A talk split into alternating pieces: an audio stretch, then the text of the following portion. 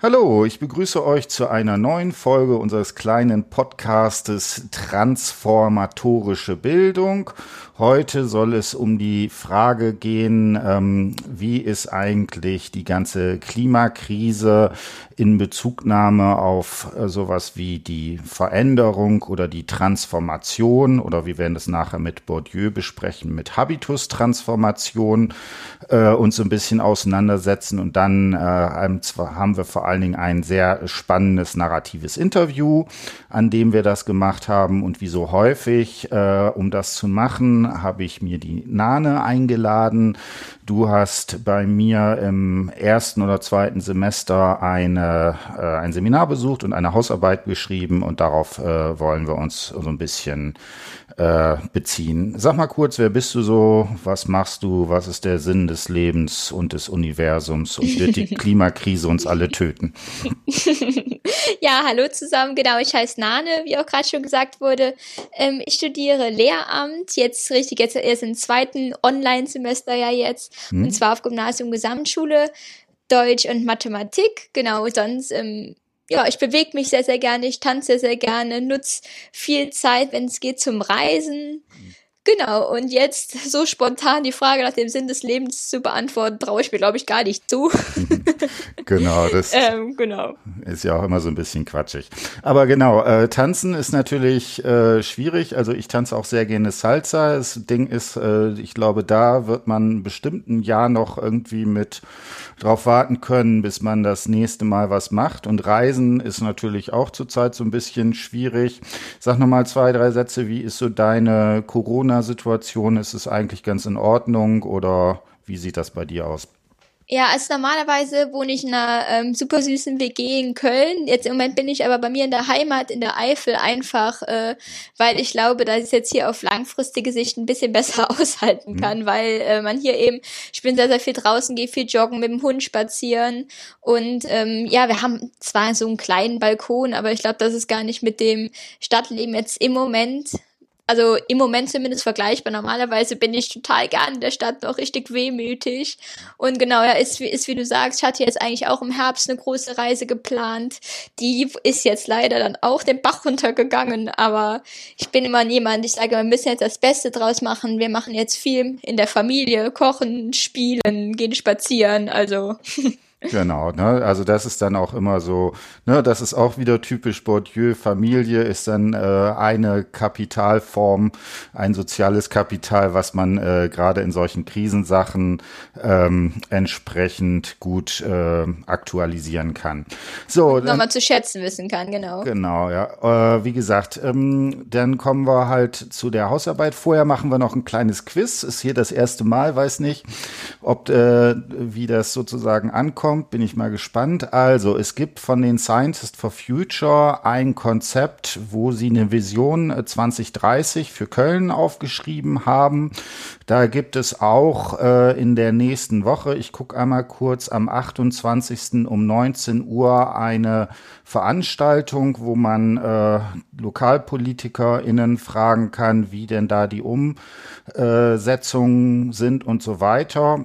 Und äh, also die Frage, die ich hier habe, es gibt also hier auch in Köln schon seit längerem ein, äh, eine, also die sind sozusagen in einem Verbund, wo sich um die Reduktion von CO2 bezieht. Und das Spannende ist, weil in dem Konzeptpapier stehen da auch Zahlen, die auf eine Studie von aus Heidelberg äh, sich beziehen. Und meine Frage ist für die Zuhörerinnen und Zuhörer, äh, was meint ihr zwischen 2008 und 2015?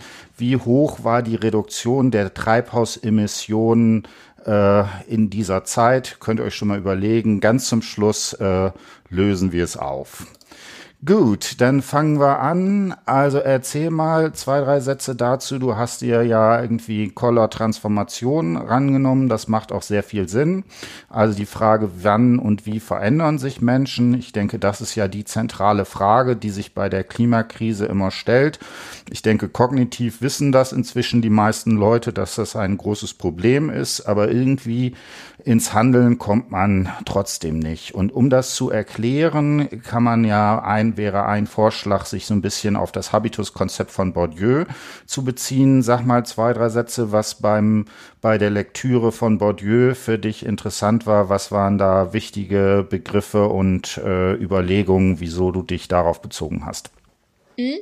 Genau, also genau, es geht ja im Grunde um diese Frage, wie es zu so einem Bildungsprozess kommt, also zum Bildungsprozess im Sinne von Verständnis, auch Einsehen jetzt der Klimaproblematik mhm. und wie es dann, ähm, auf welchen Anlass hin und in welchem Verlauf sich dann eben Menschen verändern mhm. und ähm, ihre Lebensweise sozusagen anpassen. Und das wird eben bezeichnet so als Veränderung des äh, Selbst- und Weltverhältnisses, also im Grunde genommen ähm, umfasst das ja so auf der einen Seite die Art und Weise, so wie ich mich selbst wahrnehme und auch verwirkliche sozusagen, als auch meine Beziehung zur Welt, zu den Mitmenschen und so.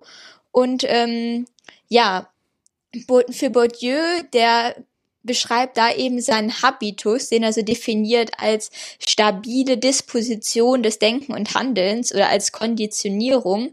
Natürlich ein bisschen ähm, kompliziert so ausgedrückt. Ich denke, dass einfach ähm, sozusagen die Struktur des Denken und Handelns ähm, die ein jeder eben für sich in seinem Leben verwirklicht sozusagen oder die er umsetzt. Mhm. Und damit werden eben zum einen kognitive wie auch aktive Verwendungen so angesprochen, also ähm, die jetzt mein Handeln, mein aktives Handeln eben maßgeblich bestimmen. Und was ich da auch total interessant finde, ist eben, dass er das einfach als so zur Natur gewordenes System bezeichnet. Also das ist mir gar nicht bewusst, so diese Konditionierung, diese Einstellung, die ich habe, die ähm, setze ich komplett natürlich und unbewusst eben um. Hm? Genau, ne, das sind eben solche Sachen, ne, sowas wie Habitus, Denkwahrnehmung und Handlungsmuster. Und natürlich sind die zunächst unbewusst, was nicht heißt, dass man sie sich nicht bis zum gewissen Grade bewusst machen kann. Aber da ist auch ein Teil, der da immer dabei ist. Und was ich noch betonen würde, du hast jetzt gesagt, einerseits, dass es sicherlich auch eine kognitive Verarbeitung ist, ne? wie teile ich ein und so weiter. Äh, Bourdieu spricht ja aber auch davon, dass der Habitus so etwas ist, was inkorporiert, also in den Körper reingewandert ist und damit natürlich äh, äh, sehr viel stärker nochmal betont, dass es eben nicht nur, wie das im klassischen Bildungsbegriff, was immer das ist, äh, lassen wir jetzt beiseite, ähm, äh, wo man stark also an die äh, Kognition appelliert, sondern es geht sozusagen weit darüber hinaus. Genau, ne? Und und dann ist immer die große Frage, kann man überhaupt sowas wie Denkwahrnehmung und Handlungs Handlungsmuster, insbesondere wenn sie unbewusst sind, entsprechend verändern? Da gibt's verschiedene, äh, verschiedene Positionen dazu. Einige Leute sind da eher skeptisch. Äh, es gibt aber sicherlich auch Situationen, in denen es auch zu solchen Veränderungen oder Habitustransformationen entsprechend kommen kann. Gut, das wäre jetzt der erste Teil. Dann würde ich sagen, äh, fangen wir jetzt mit dem narrativen Interview an. Erzähl mal so ein bisschen, wer ist die Person, um die wir äh, jetzt im Folgenden uns, äh, auf die wir uns im Folgenden beziehen?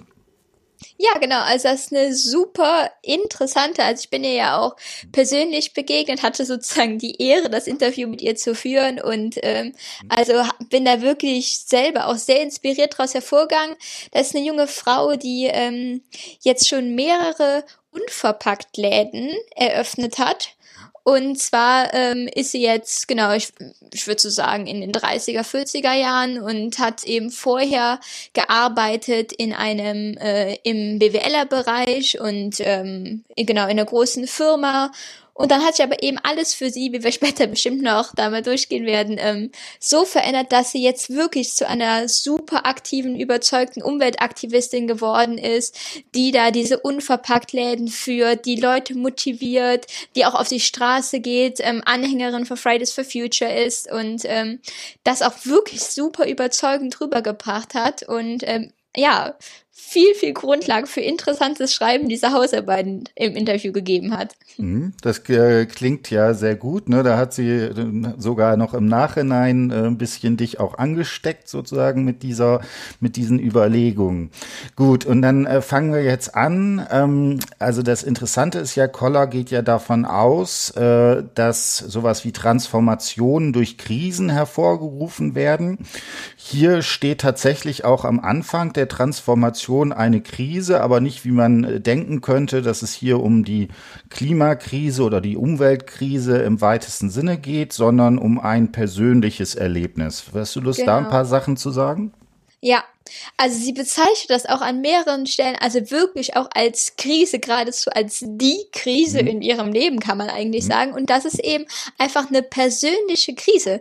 Also die ähm, bezieht sich halt zum einen einfach auf ihren privaten Lebensbereich und zum anderen eben auf den beruflichen, denn ähm, sie sagt eben, dass sie in diesem, also in ihrem Beruf, in dieser Firma total unglücklich war, also sich auch gar nicht mit diesen Werten, mit den Normen, die die Firma vertreten hat, identifizieren konnte und aber zudem, und das ist eigentlich noch bedeutender, hatte sie eben auch einfach persönliche Negativerfahrungen in dieser Zeit, die irgendwie alle aufeinander gekommen sind.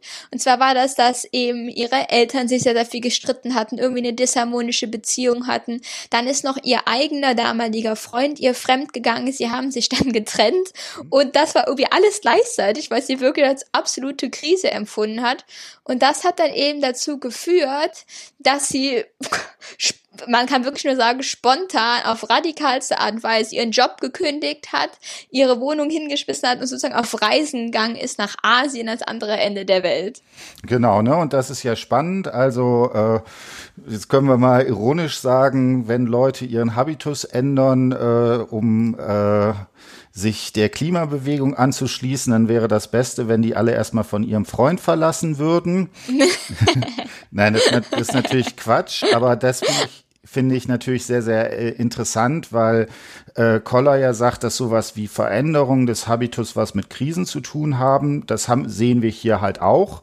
Aber das war ja meine These, die auch zu Anfang des Seminars stand, dass das krisenhafte Erlebnis der Klimakrise für die meisten Leute gar nicht so konkret ist. Ich weiß nicht, das mag sich in den letzten, letzten zwei Jahren vielleicht auch so ein bisschen verändert noch haben.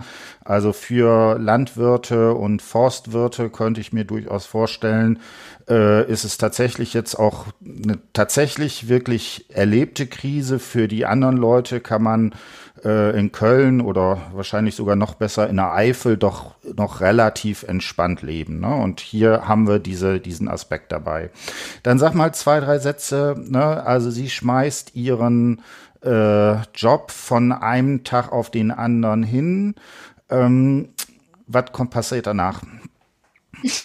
genau, also danach geht sie, wie gesagt, erstmal auf Reisen, mhm. spricht auch davon, dass diese Reise durch Asien, also in diesem spirituellen, in dieser spirituellen Lebensart, sie also super inspiriert hat. Mhm. Sie ähm, ist auch total mit diesem Lebenssinn, mit dieser Einfachheit. Sie beschreibt auch, wie die Menschen sich da ähm, einfach auch auf einfachste, ähm, grundlegendste Art und Weise eben ähm, ja so ihren ihren Lebensalltag einfach ausüben, ganz im Gegensatz hier zur westlichen Welt und wie da eben noch auch also auch diese Natur, die da so auf sie eingewirkt hat, einfach diese andere Welt und dann kommt sie eben nach Hause und ist praktisch immer noch in diesem Modus, dass sie ihr Leben hinterfragt, dass sie also alles nach dem Sinn befragt, was sind eigentlich ihre Normen, was ist eigentlich das, wofür sie denkt, dass sie einstehen möchte und wie möchte sie das auch umsetzen im Beruf und Alltag. Und ähm, Genau, dann kommt es eben dazu, dass sie sich ähm, viel, viel, viel informiert, viel, viel informiert, viele ähm, Kontakte auch findet, vor allem interessanterweise über soziale Netzwerke und ähm, auch YouTube-Videos, also von Menschen, die da schon besonders vom Klimaschutz eben total begeistert sind und die sie da irgendwie mitreißen und in diese Kreise reinziehen. Ähm, also sie, sie wird dann auch Mitglied von so einem Stammtisch und lernt dann eben viele verschiedene Menschen kennen, unter anderem auch die beiden, mit denen sie dann später den Unverpacktladen eröffnen wird. Hm, genau. Ähm, eine Sache wollte ich noch fragen. Ähm, du hast jetzt sehr stark betont, dass sie in Indien diese sozusagen andere Lebensweise so geschätzt hat. Ich bin mir nicht hundertprozentig sicher, war das in dem narrativen Interview nicht auch, dass sie auch beobachtet hat, was für ein äh, was für Müll und Dreck dort produziert wird, oder war das ein anderes Interview? Ähm, in Asien jetzt speziell, doch, das auf jeden Fall auch, dass sie eben auch gesehen hat, wie wenig ja da auch im Unterschied zu hier natürlich auch in Richtung Recycling und einfach Bewusstsein für Müllentsorgung und so natürlich, eben doch, das auf jeden Fall auch, also dieser Kontrast auch dazwischen, wie schön und inspirierend diese Spiritualität da ist und diese Naturverbundenheit, aber wie unbewusst die Menschen dort auch einfach eben, äh, ja, schädlich mit der Natur umgehen. Genau, ne? Also diesen Kontrast hat man da und da finde ich sieht man auch sehr schön äh, oder sehr deutlich, wie stark eben so eine westliche Lebensweise oder wie stark wir unsere westliche Lebensweise auch in anderen Ländern äh, exportieren mit all den Umweltfolgen äh, Richtung Verschmutzung, die das entsprechend mit sich führt. Ne? Mhm. Und genau dann hast du gesagt, ne, und das ist ja auch das Interessante, dass sie genau darauf reagiert, nämlich dass sie dann äh, zu dieser Zero Waste Bewegung äh, ähm, führt. Äh, sag noch mal zwei, drei Sätze. Wie würdest du diese äh, Veränder was sind da die zentralen Aspekte, die da zu dieser Veränderung führen? Äh, dass sie sich jetzt diesen Kreisen anschließt. Hm. Oder vielleicht okay. auch vorher. Also am zentralsten ist auf jeden Fall diese Unzufriedenheit, würde ich sagen, die zuvor eben dieses wirtschaftlich orientierte hm. Konzern hatte, in dem sie gearbeitet hat. Hm. Also sie spricht wirklich sehr, sehr, sehr deutlich, auch im metaphorischen Sinne, über so das vorherige Dasein, dieses Profit, wie er sagt sie das eben auch ihre, ihre Firma umgesetzt hat. Äh, sie bezeichnet sich auch selbst ironischerweise als BWLer-Tante. Mhm. Und ähm, genau, die, die, die also immer nur auf Profit, auf Gewinn aus waren, auf effektives Handeln. Und jetzt äh, schmeißt das eben alles hin und ähm, nimmt sich sogar auch einen Coach, was ich auch sehr, sehr interessant fand, einen persönlichen Coach so, um sich eben mehr so ähm, da, um, wie soll ich das, wie hat sie das denn selbst gesagt, um, um selbst wieder zu sich selbst zu finden, hat sie gesagt, und eben ein Leben und auch einen, auch einen Beruf auszuüben, den sie mit ihren Normen eben, also den sie mit diesen Normen vereinbaren kann. Mhm. Und ich würde sagen, diese, diese Einsicht in dieses, in dieses wahnsinnige in diese Machenschaften dieser Konsumgesellschaft, in der sie vorher gelebt hat und von der sie auch wirklich sich als Teil bezeichnet. Also sie schließt sich da nicht aus, sie nimmt sich da immer auch selbst mit rein. Sie sagt einmal, sie wäre auch ein funktionierendes, machendes Glied der gesellschaftlichen Maschinerie gewesen. Also sehr, äh, ja, auch selbstkritisch im Grunde genommen. Genau, und das hat eben dazu geführt, dass sie jetzt eben alles umschmeißt. Sie ist vegan geworden, sie versucht verpackungsfrei zu leben. Sie reist auch jetzt nicht mehr, auch wenn sie das gesagt hat, äh, dass sie es als sehr schade empfindet. Also sie fliegt nicht mehr, sie nimmt nicht mehr große Reisen auf sich. Genau. Genau, sie spricht auch an einer Stelle vom Konsumwirtschaftswachstums-Hamsterradschleife. Genau, ne? das war sozusagen der absolute Höhepunkt, ja. Genau, wo sie das irgendwie die ganze, ne, du hast das äh, äh, genannt, eine Daseinsform, das fand ich auch ein sehr schöner Begriff, den äh, der da auf ein Punkt, äh, also in einem, in diesen vier Wörtern entsprechend zusammengefasst wird. Genau, und dann gibt es da den entsprechenden Bruch mit diesen Verhältnissen, wo sie, ne, und was ja eben so interessant ist, während Bourdieu doch relativ stark betonen würde, dass sowas wie der Habitus etwas ist, was sehr, was verhältnismäßig statisch ist und was äh, sehr, sehr schwierig ist, das entsprechend zu verändern, haben wir hier etwas, dass das, äh, dass es hier eine, eine klare Veränderung der äh, Daseinsform gibt. Äh, genau, ich denke, Entschuldigung, dass ich da unterbreche. Ich glaube, das spricht doch einfach für eine extrem starke Persönlichkeit, mhm. denn äh, genau diese ganzen Theorien, die sprechen eben dafür, dass so eine Habitusveränderung nicht nur eben sehr schwer überhaupt zu veranlassen ist, mhm. weil es eben total starres, festgefahrenes System ist, sondern dass es auch unglaublich lange dauert. Mhm. Und für sie ist wirklich, also es geht irgendwie Schlag auf Schlag. Sie hat da diese paar Wochen Reise und dann kündigt sie ihren Job, dann findet sie diese Anschlüsse. Kurz darauf hatten sie schon den ersten Laden eröffnet. Also es ist wirklich eine 180 Grad Kehrtwendung, kann man wirklich sagen, mhm. in wirklich auch kürzester Zeit. Also sie hat sich da wirklich sehr reingehängt, das wirklich radikalst umgesetzt. Hm, also sie, sie spricht auch hier vom äh, wachgerüttelt werden, was da entsprechend dabei ist. Sag nochmal, äh, wie würdest du das denn äh, einschätzen? Ähm, also das Problem ist, du hast jetzt gesagt, ne, eine starke Persönlichkeit. Äh, sowas wie der Begriff der Persönlichkeit, das würde wahrscheinlich Bourdieu äh, für schwierig finden, weil sowas, äh, weil das ja wieder so eine individuelle Sicht ist. Und Bourdieu interessiert sich ja vor allen Dingen darin, was eigentlich das gesellschaftliche im, äh, im ja, im Individuellen ist. Also wie sozusagen, dass die Gesellschaft, die quasi über äh, Sozialisation als Habitus in mir drin ist. Was würdest du sagen, was führt dazu, dass sie sich doch äh, hier einen solchen doch deutlichen Bruch äh, herstellen kann? Ähm, also ich würde auf jeden Fall sagen, da kommen wir wieder in den privaten Bereich zurück, denn das ist das, was sie auch immer wieder betont, wie wohl sie sich jetzt auch einfach in ihrem neuen sozialen Umfeld fühlt. Also sie ähm, hat ja jetzt dieses Team aus drei Personen, die jetzt diesen Unverpacktladen eröffnen, aber sie hat natürlich auch einfach einen Freundeskreis, der sich jetzt ein bisschen verändert hat und in den umweltbewussteren Kreis eben. Und sie sagt, also wie ja, wie herzlich im Grunde genommen sie da aufgenommen worden ist, wie verständnisvoll, wie offen die, die ihr begegnet sind eben, gerade auch in einer Zeit, in der sie von ihren alten sozialen Kontakten, unter anderem auch ihrer eigenen Familie, viel ähm, Ablehnung eben erfahren musste. Also viel Verachtung, viel Herabwürdigung auch von wegen des Unverpacktladens, was das denn für eine bescheuerte Idee wäre. Und das würde eh alles den Bach runtergehen und äh, haben nur alle komisch geguckt, wenn sie dann mit äh, veganem Essen ankamen und äh, hat da eben sehr viel auch Widerstand einfach erfahren müssen. Und weil sie sich aber in ihrem neuen Berufsumfeld, in ihrem neuen privaten Umkreis dann aber so wohl gefühlt hat, da sieht man auch eben einfach, wie wichtig so diese Eingebundenheit in so eine soziale Gruppe auch ist. Hm?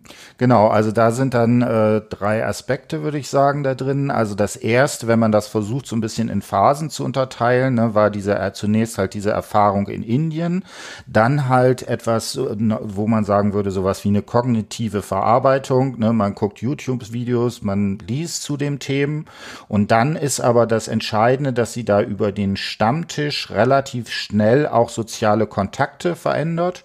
Und das würde ich sagen, ist etwas ganz typisch Typisches, also sowas wie eine Veränderung des Habitus, geht meistens einher auch ne, mit einer Veränderung des Milieus, in dem man sich bezieht, weil wenn man eben, wenn alle Leute drumherum plötzlich einen anderen Habitus haben, eine andere Einstellung, dann ist es halt sehr viel leichter, das zu übernehmen. Äh, genau, was ich aber auch interessant finde, bis zum gewissen Grade behält sie ja ne, ihr wie hat hier es gesagt, äh, BWL-Tussi sein äh, bei. Also das heißt, ähm, diese, also sie hat ja offensichtlich auch die Fähigkeiten, eben dann mal schnell einen einen und dann nachher sogar mehrere unverpackt Läden zu eröffnen. Da, das kann ja auch nicht jeder sofort. Kannst du da noch? Nee, genau. Sie sagt eben auch, dass sie äh, ihre Qualitäten und Qualifikationen ähm, beibehalten hat, aber wie sie das jetzt formuliert, sie können es jetzt in etwas Schönes stecken. Also sie sagt eben, dass sie damit ja ganz andere Ziele verfolgt, nämlich eben Menschen inspirieren, Menschen begeistern für den Umweltschutz und ihnen sozusagen eine ein alternatives Einkaufen zu ermöglichen. Und äh, sie spricht eben auch davon, dass äh, dass sie jedes Mal komplett nerven würde, wenn sie dann irgendwie am Ende des Monats irgendwie Abrechnung machen müsste oder irgendwie Steuern und sowas. Also alles, was sie vorher den ganzen Tag gemacht hat, oh, da würde sie, das würde sie wirklich nur machen, weil sie es machen müsste, hätte aber immer den Hintergedanken, dass es ja jetzt in etwas Schönes stecken kann. Genau, ne? Und dann ist, haben wir eben hier sowas wie äh, dass das halt, dass sie da relativ schnell ein soziales Umfeld findet, wo sie dann auch, ne, wo das auch unterscheiden muss, die älteren Fre Freunde und jetzt sozusagen die neuen, die da sind. Was noch hinzukommt, ist ja auch, äh, ne, du hast das gesellschaftliche Dimension genannt äh, eine der Sachen, die natürlich sehr, äh, sehr hilft, ne, dass der Unverpacktladen sehr, sehr schnell auch äh, erfolgreich wird. Wahnsinnig dann, erfolgreich, hm? ja.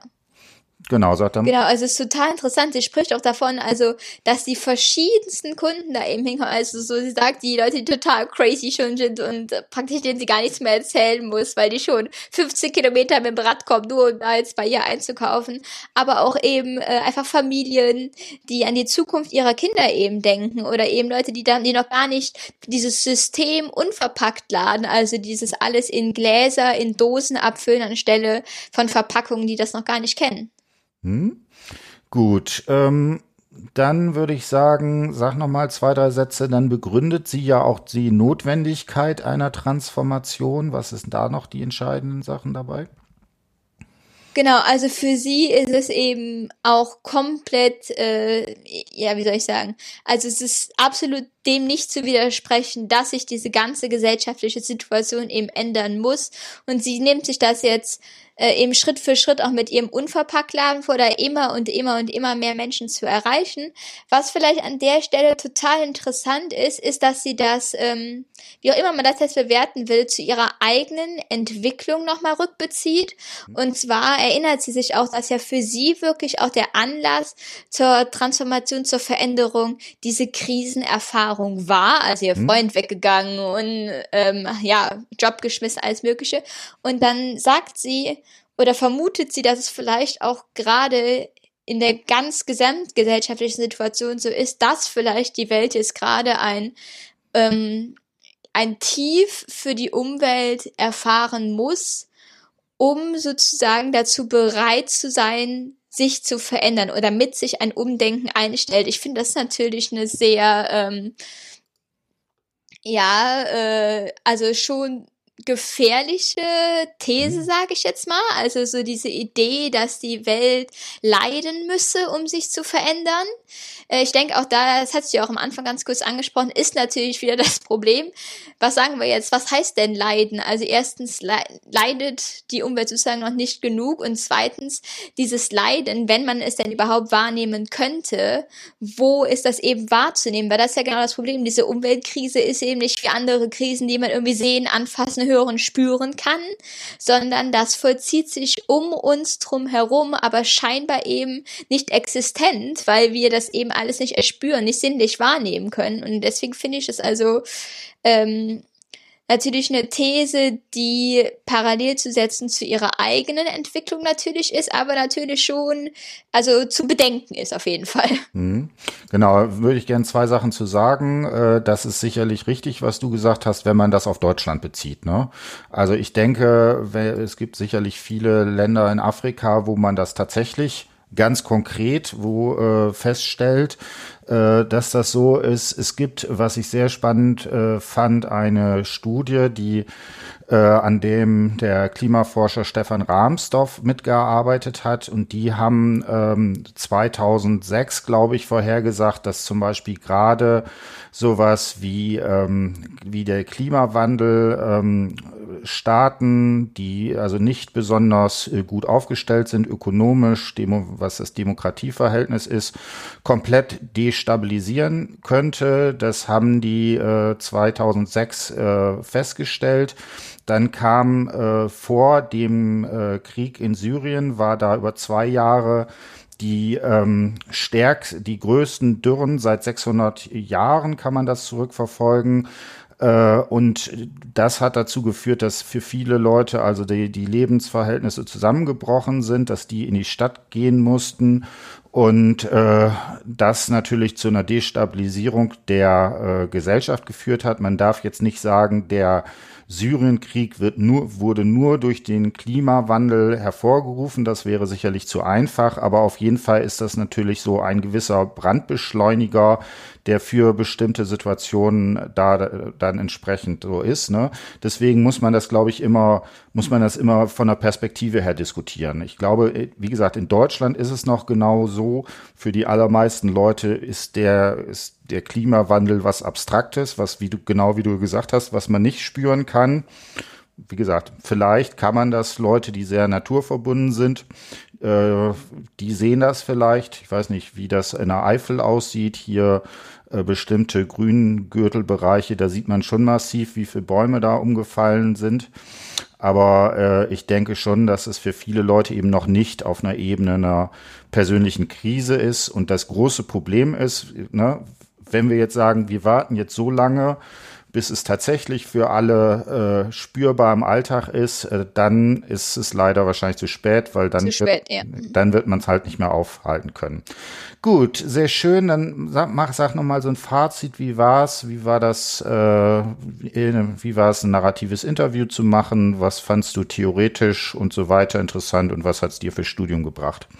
Ja, also ich fand's, wie gesagt, ich bin schon wirklich ähm, in Gedanken versunken, hm. sozusagen aus diesem unverpackten Laden nach dem Interview rausgegangen. Also hm. sie war auch wirklich ähm, sehr, sehr, sehr offen und hat ja auch wirklich uns Einblicke gegeben in ihr persönliches Leben und ähm, habe da halt auch viel äh, mit drüber Gedanken dann auch gemacht und äh, das ja auch dann im Schluss auch meine Hausarbeit nochmal diskutiert so, denn ähm, ich fand es eben also ich, ich finde es einfach verwunderlich, dass sich da wirklich in dieser Entwicklung die diese Frau durchzogen hat, dass sich da wirklich ein Charakter komplett ins Gegenteilige gedreht hat. Also ein, ein Mitglied dieser Konsumgesellschaft in diesem Hamsterrad-Dasein. Sie spricht von Hetze, von Stress, von ähm, Überforderung und von, von Sucht nach Gewinn und über ja, Massen an Eindrücken, die, die, die die Sinne überfluten und so. Und dann hat sie sich eben verändert zu seiner Frau, die jetzt ähm, auch sich also nicht nur im, im Bezug auf die Umwelt eben sich komplett gedreht hat, sondern auch in Bezug auf ihr persönliches Dasein. Also ich sag auch, sie nimmt sich jetzt selbst viel bewusster da, versucht so ihre Geschwindigkeit, das, das, so das Tempo des Lebens ein bisschen zu verringern und sich nicht überfluten zu lassen, sondern immer das große Ganze, ihre wichtigen Werte wirklich auch im Blick zu behalten. Und das hat mich also wirklich, ähm, also muss ich sagen, hat mich begeistert einfach an, an dieser Art, wie stark sie sich da verändert hat und wie sehr sie da auch hintersteht und wie, wie sehr sie jetzt auch dafür kämpft, das auf andere Menschen zu übertragen.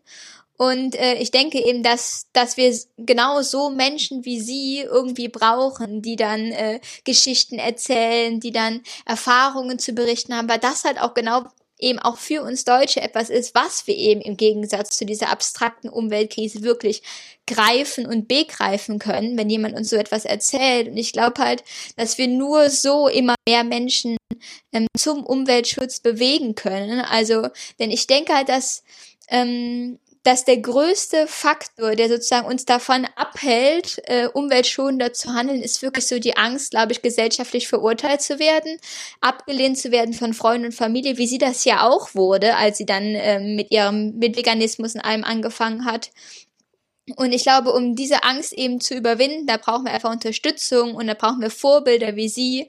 Und ähm, ja, und hat mich total inspiriert und begeistert und ich denke, so eine menschliche Geschichte muss, muss dann eben weiter erzählt werden. Das machen wir ja auch gerade. Genau, ne, das ist äh, ja auch eine der Sachen, ne, genau was du betont hast. Also viele Leute, die da äh, im Klimabereich arbeiten, sagen, wir brauchen jetzt eine neue große Erzählung, die uns eben, die eben nicht nur sagt, äh, was sozusagen die Verluste sind, sondern auch die äh, so ein bisschen aufzeigen können, was man machen kann. Genau, das schließt natürlich äh, an. Also hier nochmal mein kleiner Hinweis. Äh, am 28. Mai 19 Uhr gibt es ein, eine Zoom-Konferenz, wo jeder herzlich zu eingeladen ist. Und äh, da stellen wir dieses Konzept äh, Vision Köln 2030 vor. So, jetzt meine Frage, ne? wie viel ist die äh, Treibhausgasemission zwischen 2008 und 2015 in Köln zurückgegangen? Hast du eine spontane Idee? Ähm, äh, ich würde mal, ich würde mal vermuten, um, oh, er ist jetzt natürlich gemein, ich sag einfach mal um 20 Prozent. Genau. Äh, tatsächlich ist es ein Prozent. Nein, echt? Also, oh genau, also ein Prozent absolut. Äh, Köln ist in dem Zeitraum auch gewachsen. Das heißt, äh, wenn du das sozusagen äh, pro Einwohner rechnest, wäre es sechs Prozent. Wie gesagt, ein Prozent absolut. Was da natürlich noch nicht drin ist, äh, ist diese Geschichte, dass es sowas wie graue Emissionen sind. Also wenn vorher Sachen vielleicht noch in ähm, sozusagen in Köln produziert werden, die wahrscheinlich zunehmend ja auch ausgelagert werden, was weiß ich, dass man dann in China produzieren lässt, dann verschwindet natürlich die Emission äh, außerdem noch ins Ausland. Deswegen äh, ist hier, wenn man optimistisch ist, ein Prozent absolut. Vielleicht ist es sogar, dass es äh, gar keine Reduktion gab, sondern einfach nur eine Verschiebung wo das da ist. Ne? Und das finde ich, äh, ich habe auch musste auch ziemlich schlucken, als ich diese Zahlen gehört habe, äh, weil da auch drin steht, allen, den äh, hier der Stadt Köln und so weiter, ist das auch klar. Die sind auch äh, ähm, in verschiedenen äh, Institutionen drin und ich finde, da sieht man sehr schön, äh, dass ähm, kognitiv das zwar klar ist, in, in der Umsetzung äh, hapert's aber. Gut, in diesem Sinne würde ich sagen, haben wir es. Ein sehr spannendes äh, Interview und dann mache ich tatsächlich morgen mit dem Gregor noch einen Podcast und da wird es nochmal um diese Frage nach nachhaltiger Nichtnachhaltigkeit gehen. Da schauen wir mal. Also machen Sie es gut. Tschüss. Tschüss.